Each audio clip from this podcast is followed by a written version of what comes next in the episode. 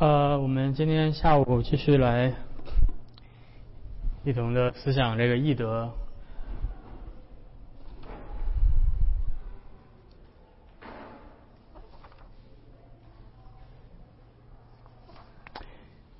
呃，你们你们手中有海德堡要理问答吗？知道海德堡要理问答没有吗？有呃，你们可以在那个教会的官方网站上找到。然后，我们今天要读一点海德堡压力问答，所以大家可以打开。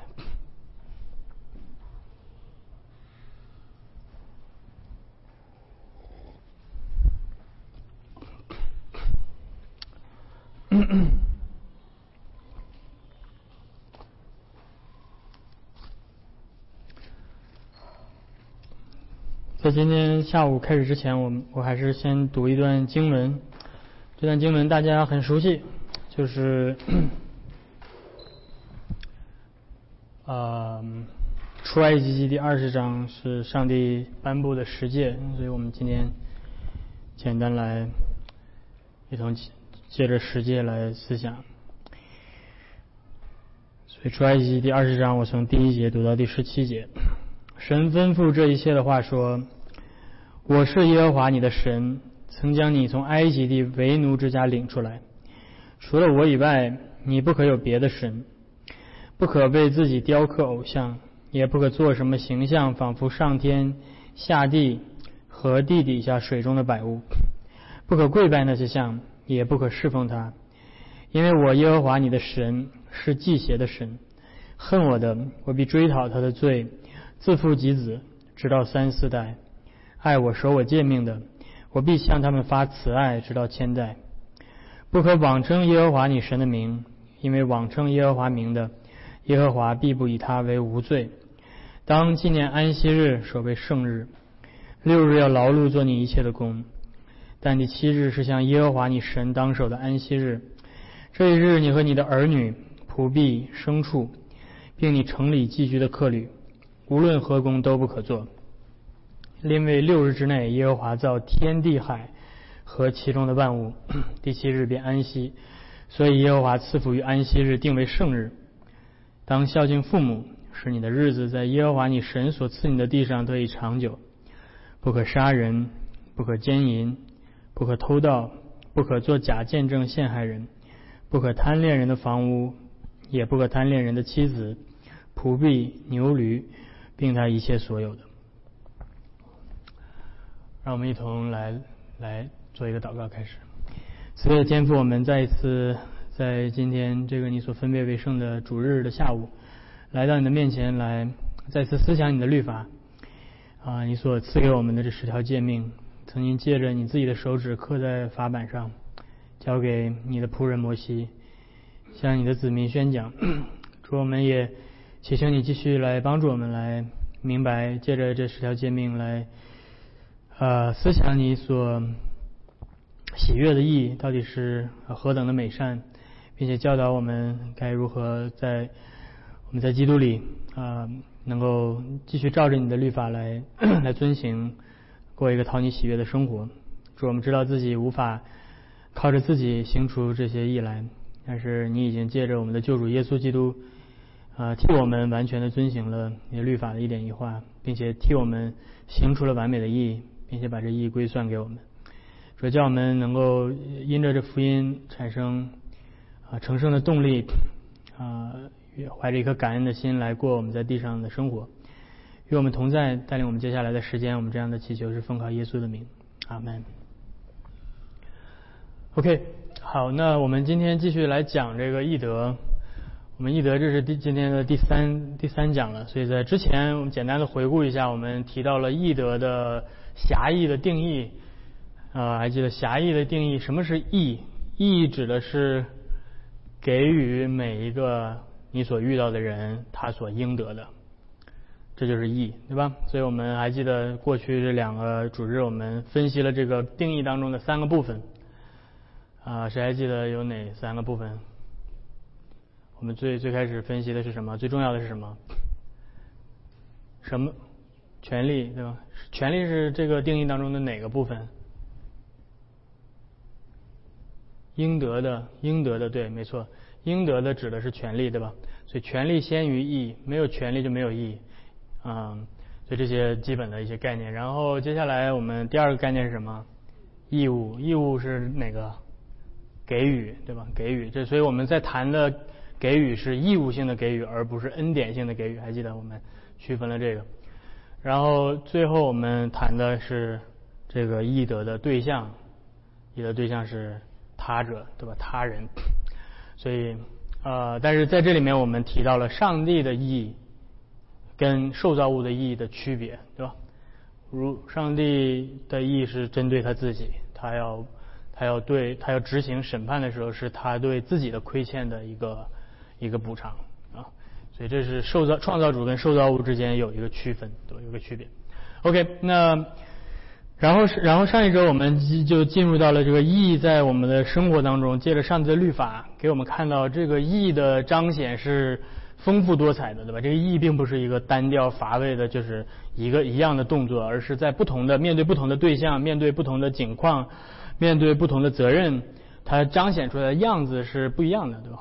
所以我们就照着上帝的，我们之前提到说，我们可以按照什么样的方式来谈论？可以按照啊义务伦理学的方式，就是照着律法，照着实践的方式来谈论。当然，我们也可以把啊实践当中所给我们描述的一个有美德的、有义德的这样的一个形象。把它的一些不同侧面把它描绘出来，然后看到说，哎，如果说某如有一些义德的彰显，有一些美德是可以帮助我们，不仅是呃是不仅是遵行一条律法，对吧？而是诸条，对吧？所以，所以我们我们这种思路是不一样的，我们这种讨论的思路是不一样的。在义理在义务伦理学当中的思路是说，OK，呃，上帝律法有一二三四五六七八九十，好吧，然后我就一条一条的 check，对吧？我这个 check check check，我都这个做了，这个做了，这个禁止做的我没有做，这样这样这样，按照按照这个按照这种律法的呃义务的行为的方式去 check，对吧？那在美德的伦理学的讨论当中，我们不是这样来讨论的，我们讨论的方式是说，到底什么样的人能够遵行这些东西？到底什么样的人他自然而然的他就能够做到这些？当然，并不是说完全没有任何的。拦阻完全没有任何的挣扎，但是啊，一个人拥有什么样的品质，能够倾向于啊行出来这这这遵循这些律法，所以这是我们来看的。所以从这个十十块呃十条诫命，还记得分为两个大的部分，对不对？这十条诫命分为两个大的部分，有两块法板。第一块法板是第一条诫命到第四条诫命，呃，所规定的是我们对上帝的责任。那然后第二块法板是第五到第十条诫命，规定的是我们对邻舍的责任。OK，所以我们可以把它大概的区分为这两个大的部分：我们对上帝的责任，我们怎么样对上帝行义啊？当然，呃，我们对邻舍行的义也是行在上帝面前，但是这是直接坐在上帝的身上，而第二块法板所谈的义是坐在我们的邻舍的身上。所以我们上周简单的谈到了。怎么去怎么去归纳，对吧？什么样的人能够遵行第一块法板？什么样的人是呃第一块法板告诉我们说，不可有别神，不可雕刻偶像，不可啊对吧？当不可妄称神的名，要守要遵守安息日等等，对吧？什么样的人是能够遵循这些诫命的人？那我们用一个词来概括，这个人是一个敬虔的人。一个敬虔的人是。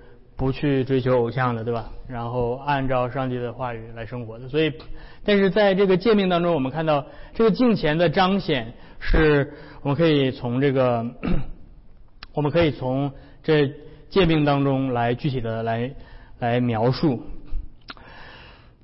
呃，与敬虔的相反的不义，用用一个大的词来概括，就叫做不敬虔，对吧？你所有的所有的美德，你都在前面加一个不，就变成反义了都。但是呃，但是这个这这这个词很重要，这个词在中文里面就加个不就好了。但是对吧，在英文里面也是在前面加一个呃修一个 i r 对吧？in religious，呃，但是这个词呢，嗯，在圣经当中告诉我们说。罗马书第一章第十八节说：“神的愤怒从天上显明在一切不虔不义的人身上。”那就是这个词，in religious 啊，impious，呃，就是那些行不义、阻挡真理的人。所以，所以保罗在那里面把这种不敬虔的恶习和行不义把它对等起来，对吧？那些不敬不虔的人，呃，然后他说就是那些行不义的人。所以不敬虔可以归纳成为所有的不义的一个根源所在，或者是一个一个最很归纳性的一个表现。那么什么是敬虔？敬虔的最准确的外在的行为是什么？敬虔的最准确的外在的行为，我们可以把它称之为叫做敬拜。你说一个敬虔的人干嘛呢？一个敬虔的人他做什么？吃面条吗？做饭对吧？他也做这些事情，但是你但是你从他吃饭这这个动作这个外在的行为当中，你分辨不出来他是敬虔的人，对吧？你敬虔的人吃面条也这么吃，对吧？就可能少点卤或者怎么的。但是不敬虔的人吃面条也这么吃。那你说怎么他的敬虔的外在的最大的彰显是什么？就是对上帝的敬拜。所以这种美德的最大的彰显，你可以说是 worship，一个一个敬拜上帝的人，在他的敬拜的活动当中彰显出来他的敬虔。而这个敬拜的对象，呃，唯一的对象是三一真神。所以你说，呃，当然，当然从一个从一个自然的美德的角度来讲，你这异这些异教徒，他比如说穆斯林，对吧？你看好多穆斯林看起来外在是很敬虔的，对不对？他有敬虔的外表，所以你单纯的从一个自然美德的角度来讲谈这个敬虔，你是可以这样谈的，对吧？从一个完全呃没有圣经的启示的这样的角度。呃，估计很少有福音派的基督徒能像穆斯林那样敬虔。嗯，到点了之后，啪，不管做什么，马上跪在地上，一一扑就开始祷告，是吧？这一天好几次不落的，到到三点钟，到这六点钟，啪就停下来就祷告，是吧？福音派基督徒有这么敬虔的吗？没有啊，呃，可能，但是但是我们接下来看，就是说。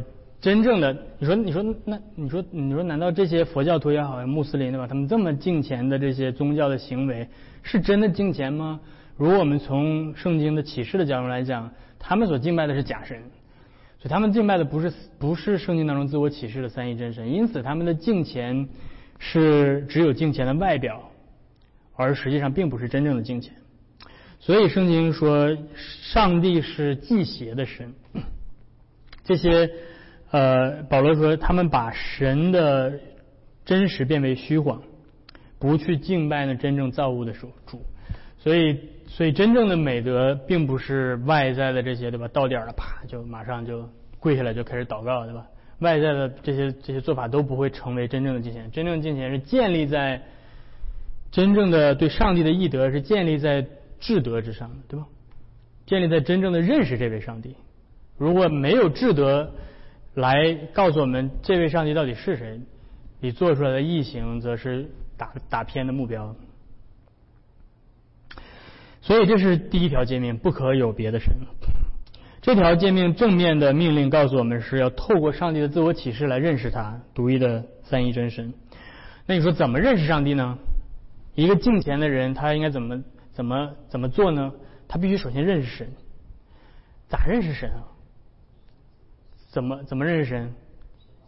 神的启示，所以一个敬虔的人是领受上帝自我启示的人，在上帝自我启示面前能够虚心接受的人，而不是拒绝的人，对吧？所以那上帝的自我启示今天对吧？以一个什么样的形式？上帝启示他自己？上帝今天给你托梦吗？啊，上帝上帝今天对你的耳边轻声的说。告诉你，接下来你要做什么？做什么？做什么？做什么？上帝不会这样的启示的。上帝的特殊，上帝的自我启示是以他的圣道的方式启示，对吧？Word，上帝的圣道。那圣道的途径到今天流传下来就是书写的道，对吧？书写的道，以及宣讲的道。所以，上帝的道的存在的形式，在今天不再是借着超自然的这种，呃。这种方式，而是借着上帝已经启示完整书写的道和借着宣讲他书写的道啊所进行的。所以，正确的认识神始于领受圣道。什么是？所以，对上帝的敬拜的最重要的行为是什么？就是领受上帝的道，receiving the word，这是所有敬拜的最核心所在。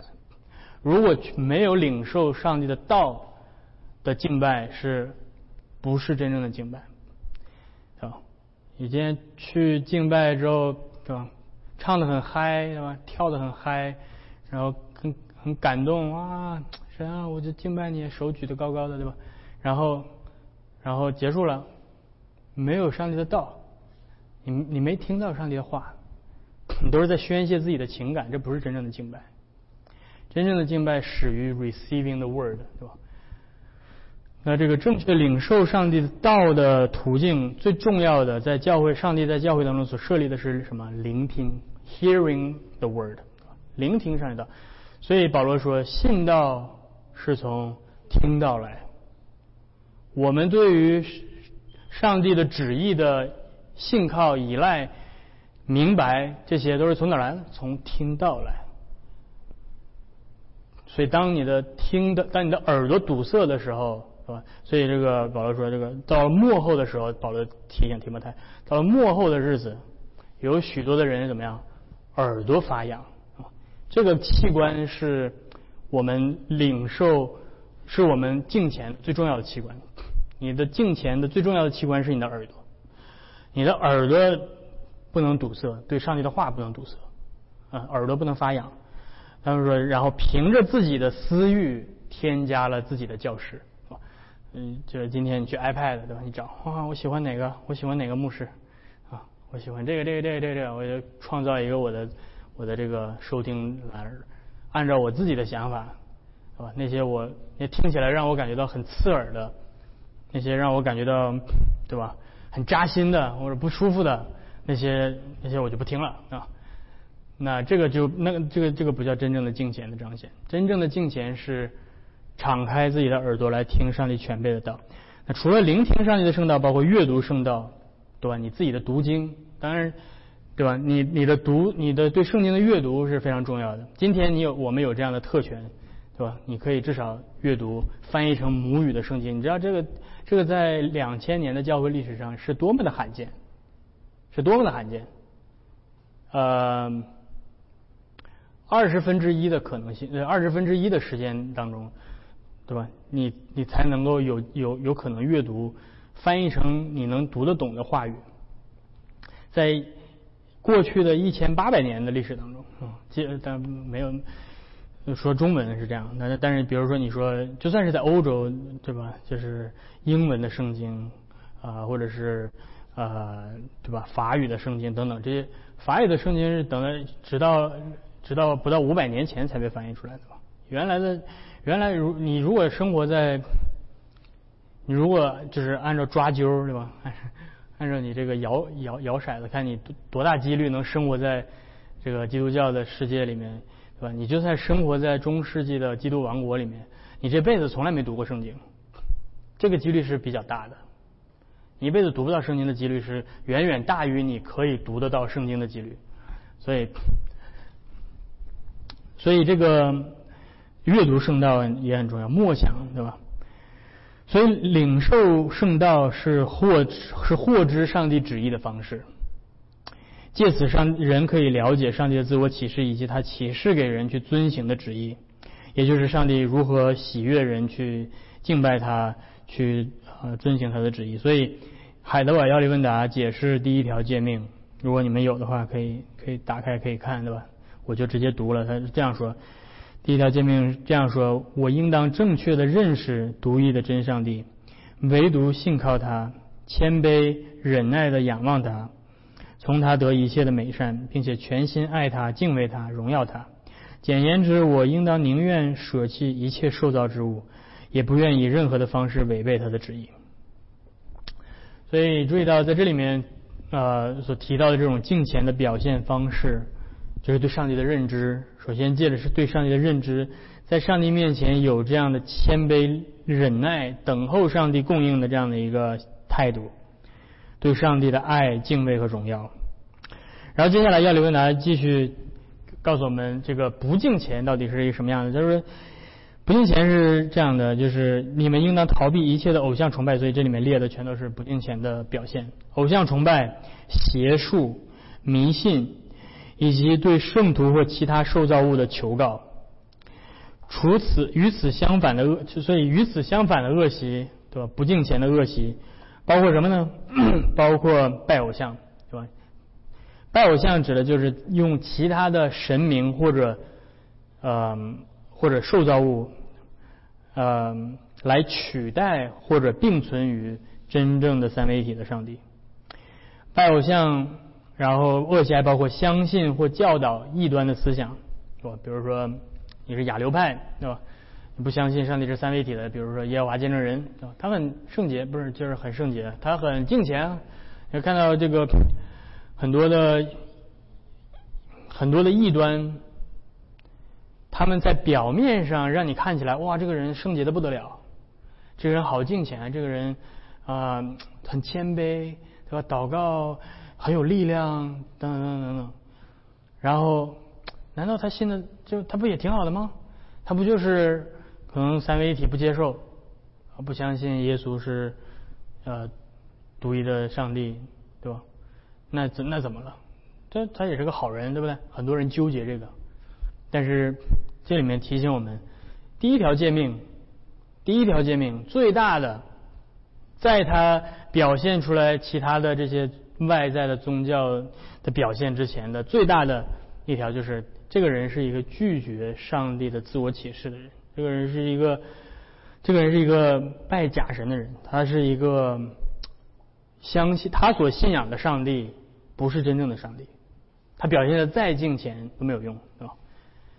嗯，像以色列，呃，当时对吧？以利沙斗法的时候，跟这个四百个巴利的先知，这个四百个巴利的先知，对以利以利亚。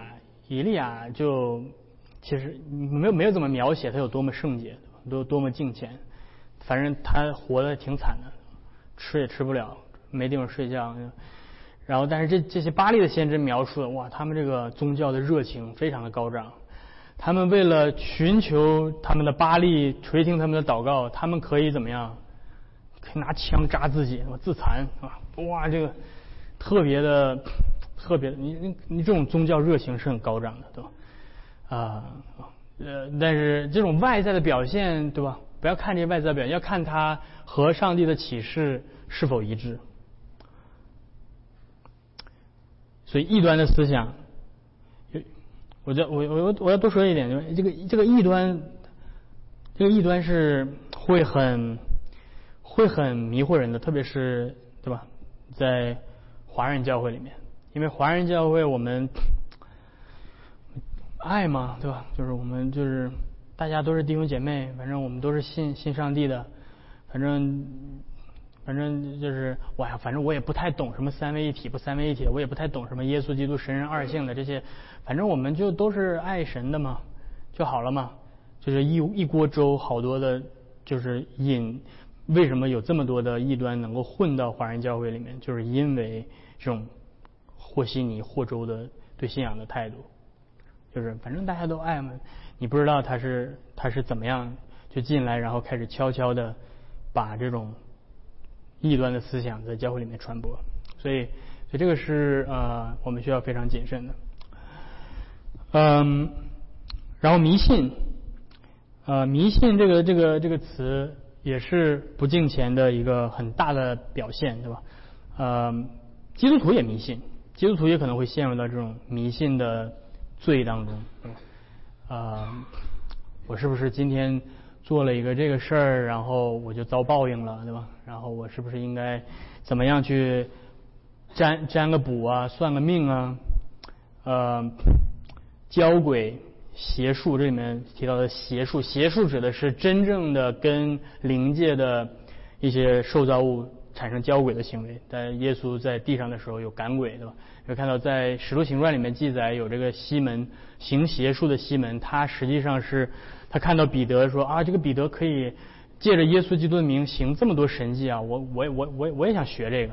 他把他把彼得行神迹当做是一种法术来学，对吧？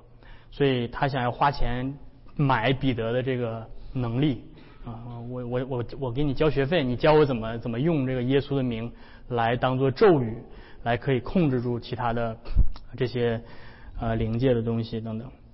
所以这个是呃交鬼邪术，不有一些有一些占卜算命，有一些迷信，它并不一定是真正的交鬼，对吧？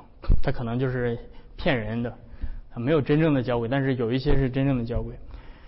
呃，然后试探神也是这里面一一个恶习。什么是试探神呢？试探神就是你明明知道上帝的旨意是这个，但是接下来你就是不想，对吧？然后你就你就要用一些有点类似像算命或者占卜的方式，把上帝明明启示清晰的诫命把它混淆，对吧？比如说，上帝告诉你说啊，不要不要去不要去呃。做这个事情，对吧？这个事情是违背上帝的诫命，比如说，比如说杀人啊，这个这个太明显了，不要去杀人啊。他就说不可杀人。你说上帝啊，但是我太想杀这个人了！你启示给我，给我一个特，给给我一些标记，让我知道我可以去杀这个人对吧。然后就让这个羊毛湿了吧，那么结果第二天，哎，真的羊毛湿了。结果第二天羊毛真湿了，你要不要去杀？要是这个上你求的这个，你求的这个这个记号中了呀，要不要去？不要，为什么？因为上帝已经启示出来的旨意，所以试探神，这就是试探神。什么是试探神？就上帝已经明确的启示出来的旨意，你不去遵行，然后你想要越过上帝的旨意，然后让上帝给你一些呃记号，怀疑拒绝上帝的圣道，自由派。不相信圣经等等，故意背逆上帝的旨意，不顺服上帝的旨意等等。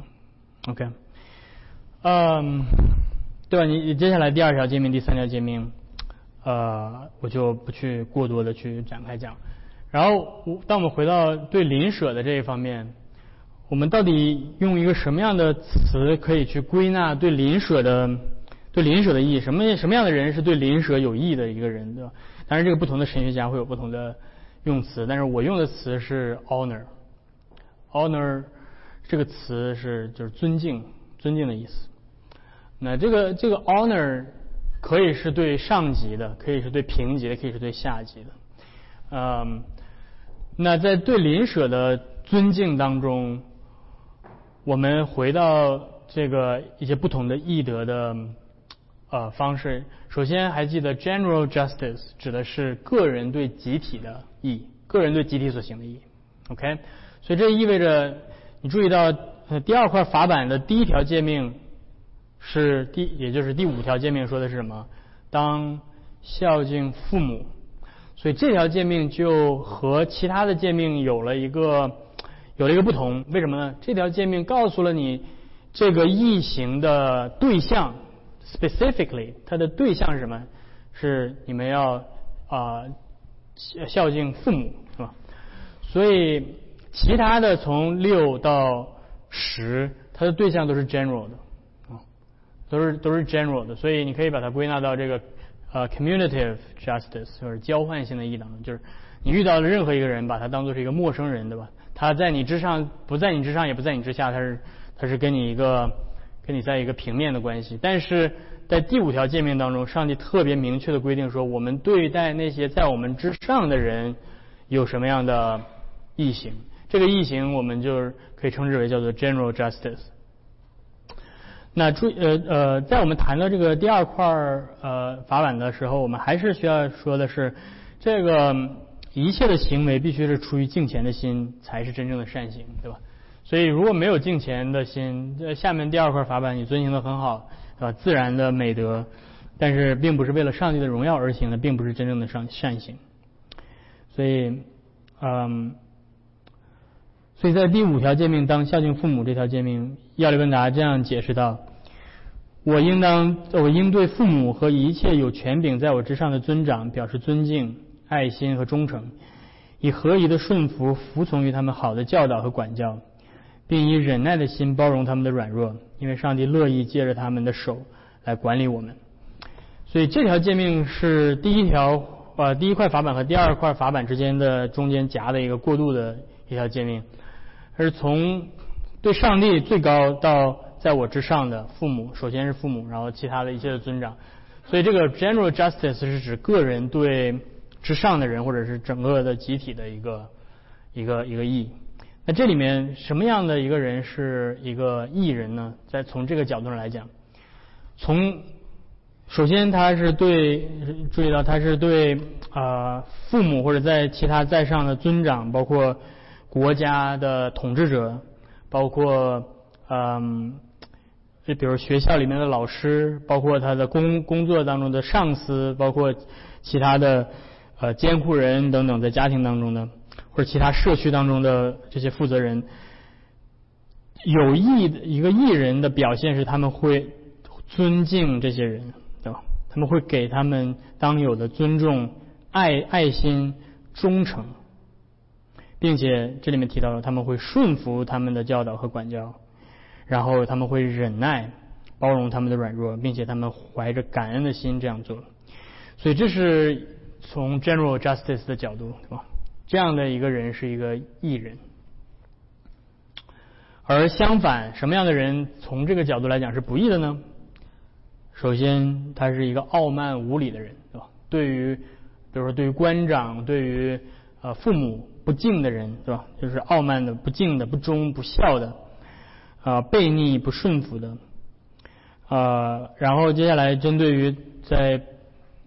忍耐的心，包容他们的软弱的反面，就是对他们有苛刻的要求，啊，比如说呃，不愿意不愿意受他们的管理，啊，这里面涉及到，比如说还有一些还有一些表现是，比如说谄媚，对吧？谄媚也是一个呃不符合第五第五第五条教义的第五条诫命的一个恶习。谄媚是什么呢？谄媚是表面上看起来是顺服的。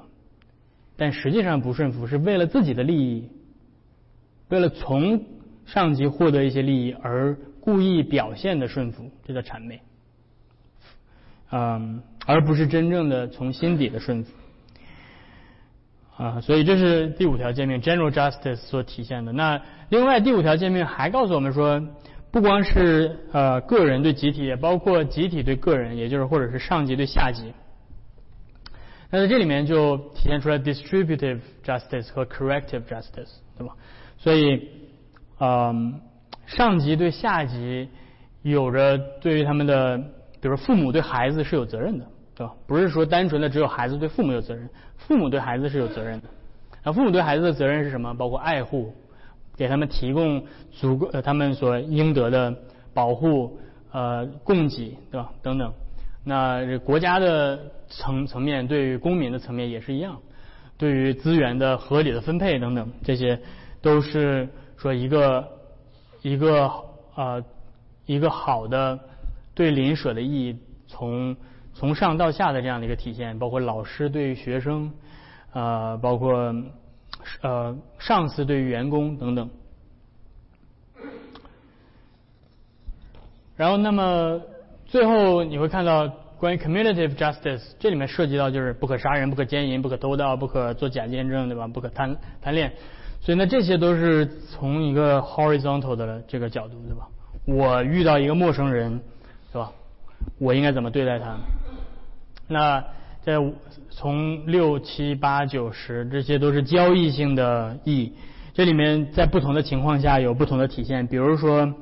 呃，第六条诫命的体现就是我应当去呃爱慕和睦，对吧？和睦的体现，温柔、怜悯的体现，友善的体现，对吧？当我遇到一个人的时候，我不是上来就说，上来就跟他 beef，对吧？就是怎么着，对吧？上来就要单挑的感觉，对吧？你这个这个一个一个一个艺人呃面对一个陌生人的基本的态度是友善，对不对？你至少是友善，你不用你不用生扑上去，对吧？有。套多大劲？但至少你是友善的，嗯，那这个是 commutative justice，嗯，那反反过来这个恶习就包括呃第六条诫命告诉我们，包括嫉妒、仇恨、恼怒、报复之心，这些在上帝眼中都是变相的杀人，呃，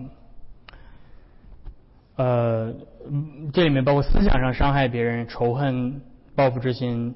嫉妒、恼恼怒；言语上伤害他人，比如说贬低、侮辱、毁谤、讥讽、八卦、幸灾乐祸；我在行为上伤害他人，就直接的伤害、杀害，或者伤害他人的心灵，或者陷害其他人等等，对吧？这些都是，这些都是都不是第，就是第六条诫命的 community of justice 体现在第六条诫命当中的。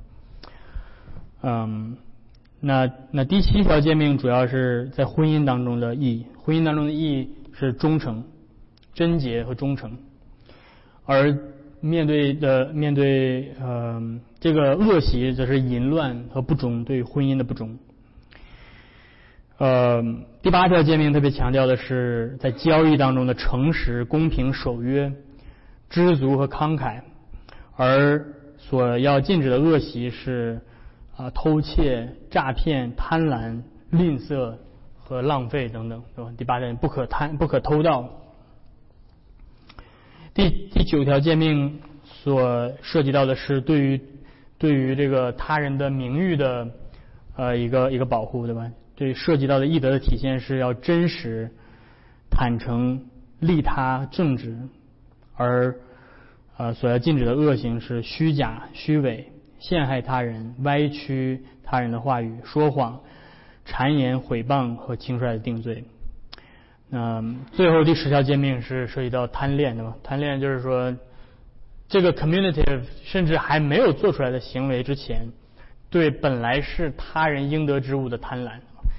从这儿你这对吧？你从你从小就能看到说对吧？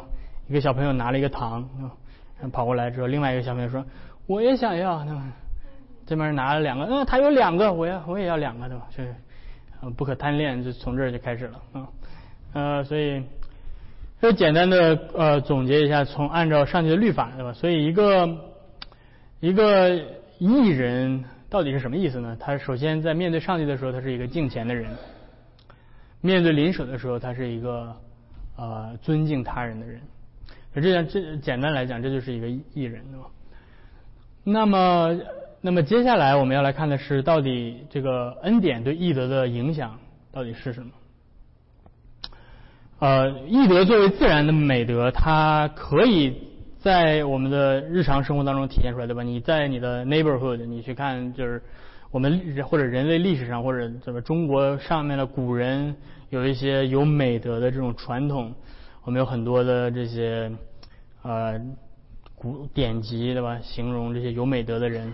虽然他们不是基督徒，对吧？他们没有读过圣经，他们不认识耶稣基督的救恩，但是从一个自然美德的角度来讲，他们是有，他们是好人啊。呃，比如我最近正在教我的小儿子一个一个典故，叫做“恐龙让梨”，那么他总他以为是一只大恐龙在那儿在这要吃梨，对吧？呃，所以那这是什么？这是一种美德的培养，对不对？虽然他们。对吧？你你不用你不用每一次让他让出来更大的梨的时候，跟他说耶稣基督为你的罪死了，对吧？呃，有一些基本的自然的美德是他可以通过一些方法去训练的。但是，嗯，那么恩典到底对义德有什么样的影响？嗯，首先我想要提到的就是说，当我们提到恩典的时候，我们提到的是救赎的恩典，特别是耶稣基督的救恩。那么，当我们提到这个的时候，我们就意识到，耶稣基督救恩对我们关于理解义有着非常重要的一个影响，那就是我们区分律法的义和福音的义。什么是律法的义呢？律法的义就是一个人自己遵行律法所获得的义，是吧？这个叫做律法的义。你自己遵行律法，在上帝面前能够遵行的律法所产生的这个。在上帝面前的状态就是律法的义。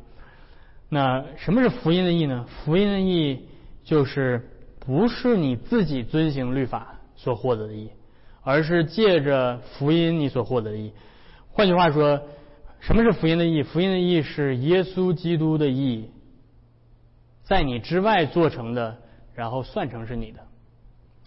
所以福音的义是外来的义，对吧？路德所说的这个概念，alien righteousness。这个义不是你自己做的，是另外一个人替你做成的，而他把他做成的算算成是你的，所以这是今天我们读到的呃赦罪的福音，还记得罗马书第三章提到的是神的意义，对吧？不加分别的加给一切相信的人，对吧？这是加给你的，不是你自己的，是别人给你的，对吧？那从这个角度来讲，这个就转变了我们对于义德的概念。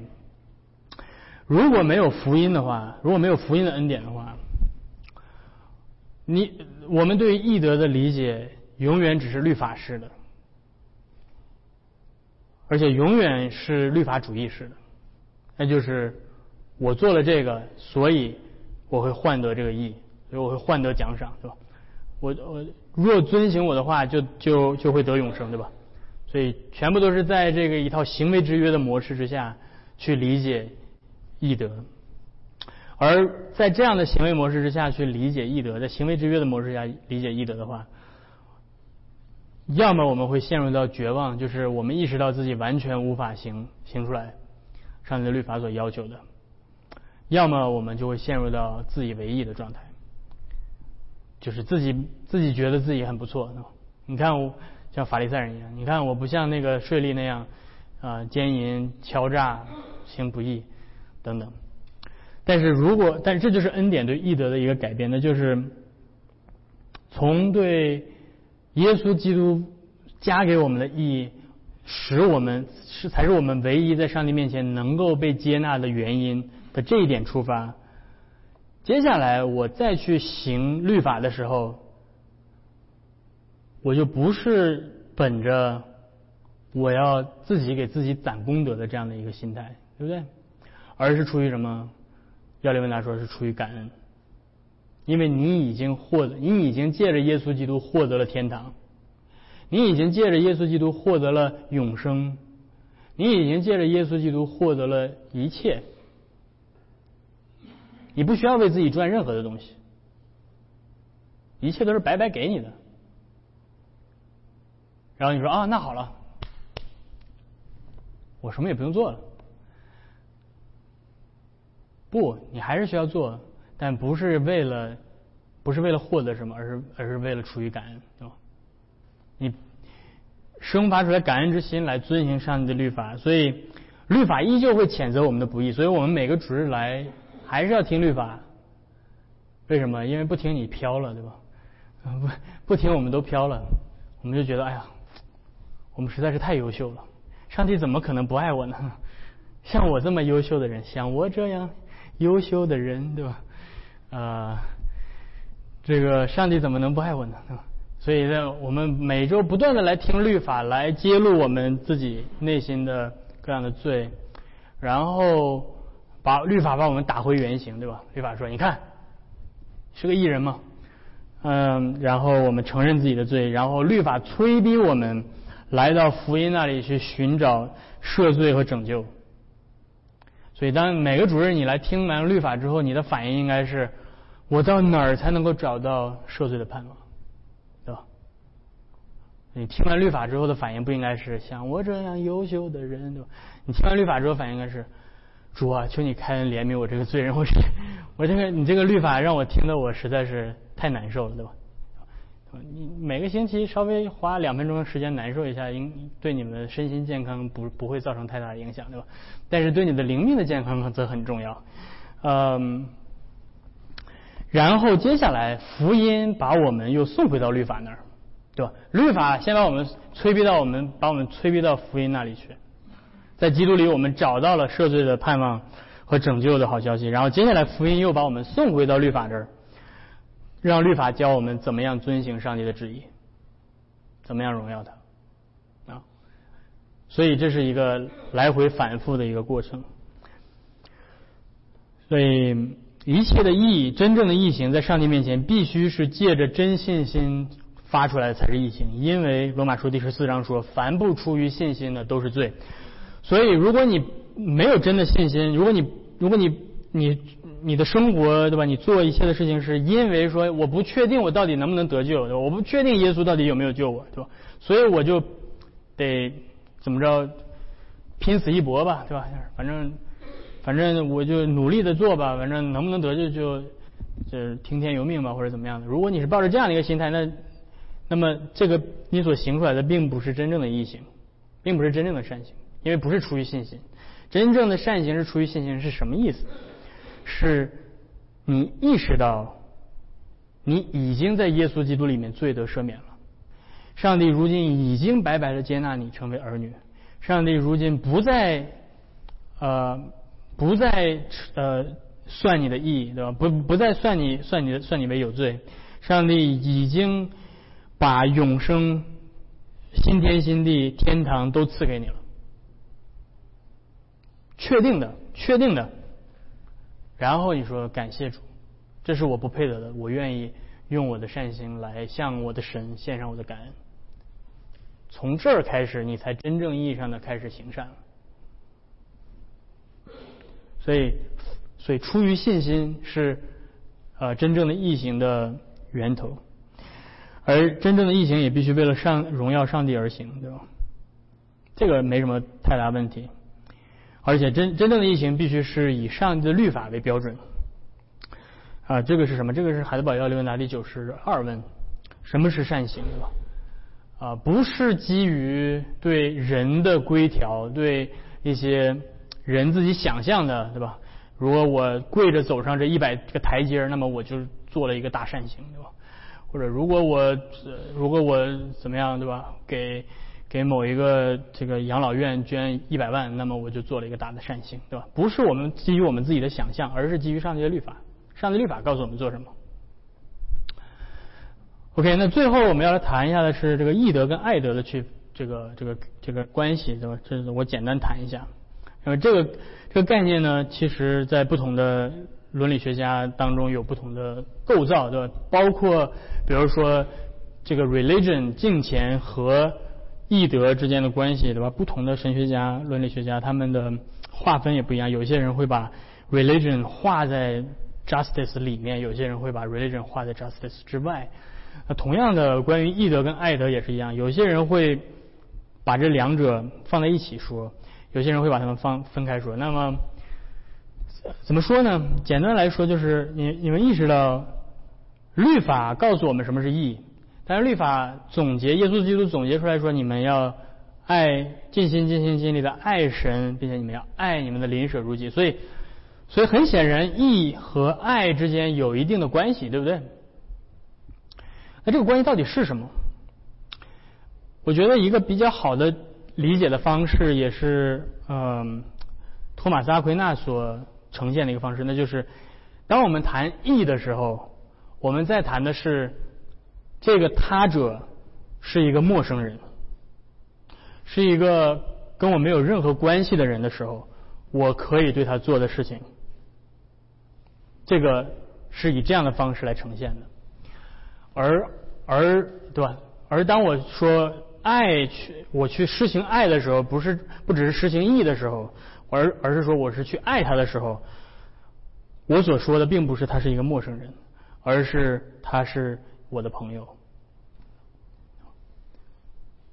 所以，爱把把嗯把爱的力量是把那个人从一个陌生人拽到我的面前，成为我的朋友。所以，所以你会发现，这个爱有的时候会呃强化义，或者有的时候会会义的义义的关系是在两两个物体的牵引之间，这个这个牵引的力量是。很微弱的，对吧？就好像你可以想象天体运转，呃，这个义义一直在，对吧？你不可能，你你到这儿了，你也得行义，对吧？你在你在这么远，你可以行义，但是你在这儿的时候可以可以去爱，但是你在这儿的时候爱不了，对吧？这个不叫爱，所以这个是阿奎那用来去形容的这个义这个义德跟爱德之间的关系。那这又回到另外一个问题了。爱到底是不是必须的？如果说，如果说 E 的强化版本是爱，那么似乎把它们放在了一个光谱之下，对吧？？E 是较弱的版本，然后爱是更增强的版本。所以这个就是 E 跟爱的连续性和不连续性之间的关系。呃，从某种意义上来讲，是的，嗯，义跟爱是有一定的连续性的。所以，当你去当你去爱一个人的时候，你肯定不会向他做不义的事情。但是当你去向他行义的时候，不不意味着你爱他，对吧？不意味着你在用爱的方式去对待他，而只是用义的方式去对待他。但是同时，爱爱跟义还有一个不连续性，那就是在于义还是在一个公益的框架之下，所以所以是一个必须的，对吧？所以是给予是那个义务性的给予，而爱则不是。爱把这个关系拉近到朋友和家人的关系当中的时候，你这个就变成了另外一个范畴的概给予的概念，而不是义务性的概概念。所以你不会对待每一个人像你的家人一样，对吧？你不会对待每一个人像你的朋友一样。你是你你你的朋友是你的朋友，你的家人是你的家人。OK，所以这是这是简单的。呃，给大家看一下这个义德最后的最后的一个表现的不同的表现形式，恩典对义德的影响等等。OK，我们把义德讲完了，可以现在开始提问。对，嗯，这是一个非常好的问题。这个这个问题，我可以简单的回答你。如果如果从一个经典的定义上来讲，爱德的意思是按照我所想要获得的方式，我把我把我自己当做是他，所以给予，所以是给嗯，所以是把我把我所想要的，用我所想要的被对待的方式对待他。这就是爱，对，所以这个，所以这个跟意义的定义是不一样的，它也是不一样的，是我想要怎么样，所以爱把我跟另外一个人的，好像变成了一个人，我想要怎么被对待，我就这样对待他，一样，对，恩典是超出了义务的部分。对，所以这些这些定义在伦理学当中的定义是有的时候是需要去细分的。对，有有的时候我们在平时说话的时候会混在一起用，对吧？但是实际上坐下来去具体的去定义的时候，当我提爱的时候，我这个爱是一个很具体的爱，这个这个叫做 the love of friendship，或者中文可以叫做友谊。而但是这个友谊。是很大的一个概念，对吧？就有的时候你我用这些词的时候，我都需要重新定义。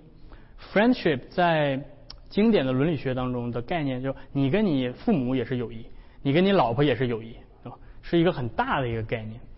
呃，Friendship 是就是爱人如己，就是 Friendship，而 Friendship 是很宝贵的。Friendship 在我们的在生活在地上的时候是，如果你能够拥有一个真的 friend，true friend，这这个亚里士多德会说，它比金它比金子还要宝贵。嗯，但是跟我们今天所讲到的这种可能也不太一样。Anyway，我可能后面有机会的话我们会讲 friendship，但是我也不知道。Anyway，呃，还有什么其他的问题吗？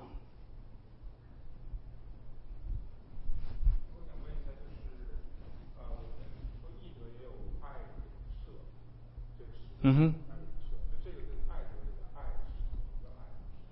对，所以这就是我们在讨论的，就是义德跟爱德。最后，最后我们讨论的义德跟爱德之间的关系到底是什么？那不是不是一个很明确的，就是义就等于爱，也不是完全没有关系。所以，所以我刚才就是简单的总结是，它是既有连续性，也有不连续性的一个概念。那。所以是是一个是一个很很不容易去一句话说清楚的事情。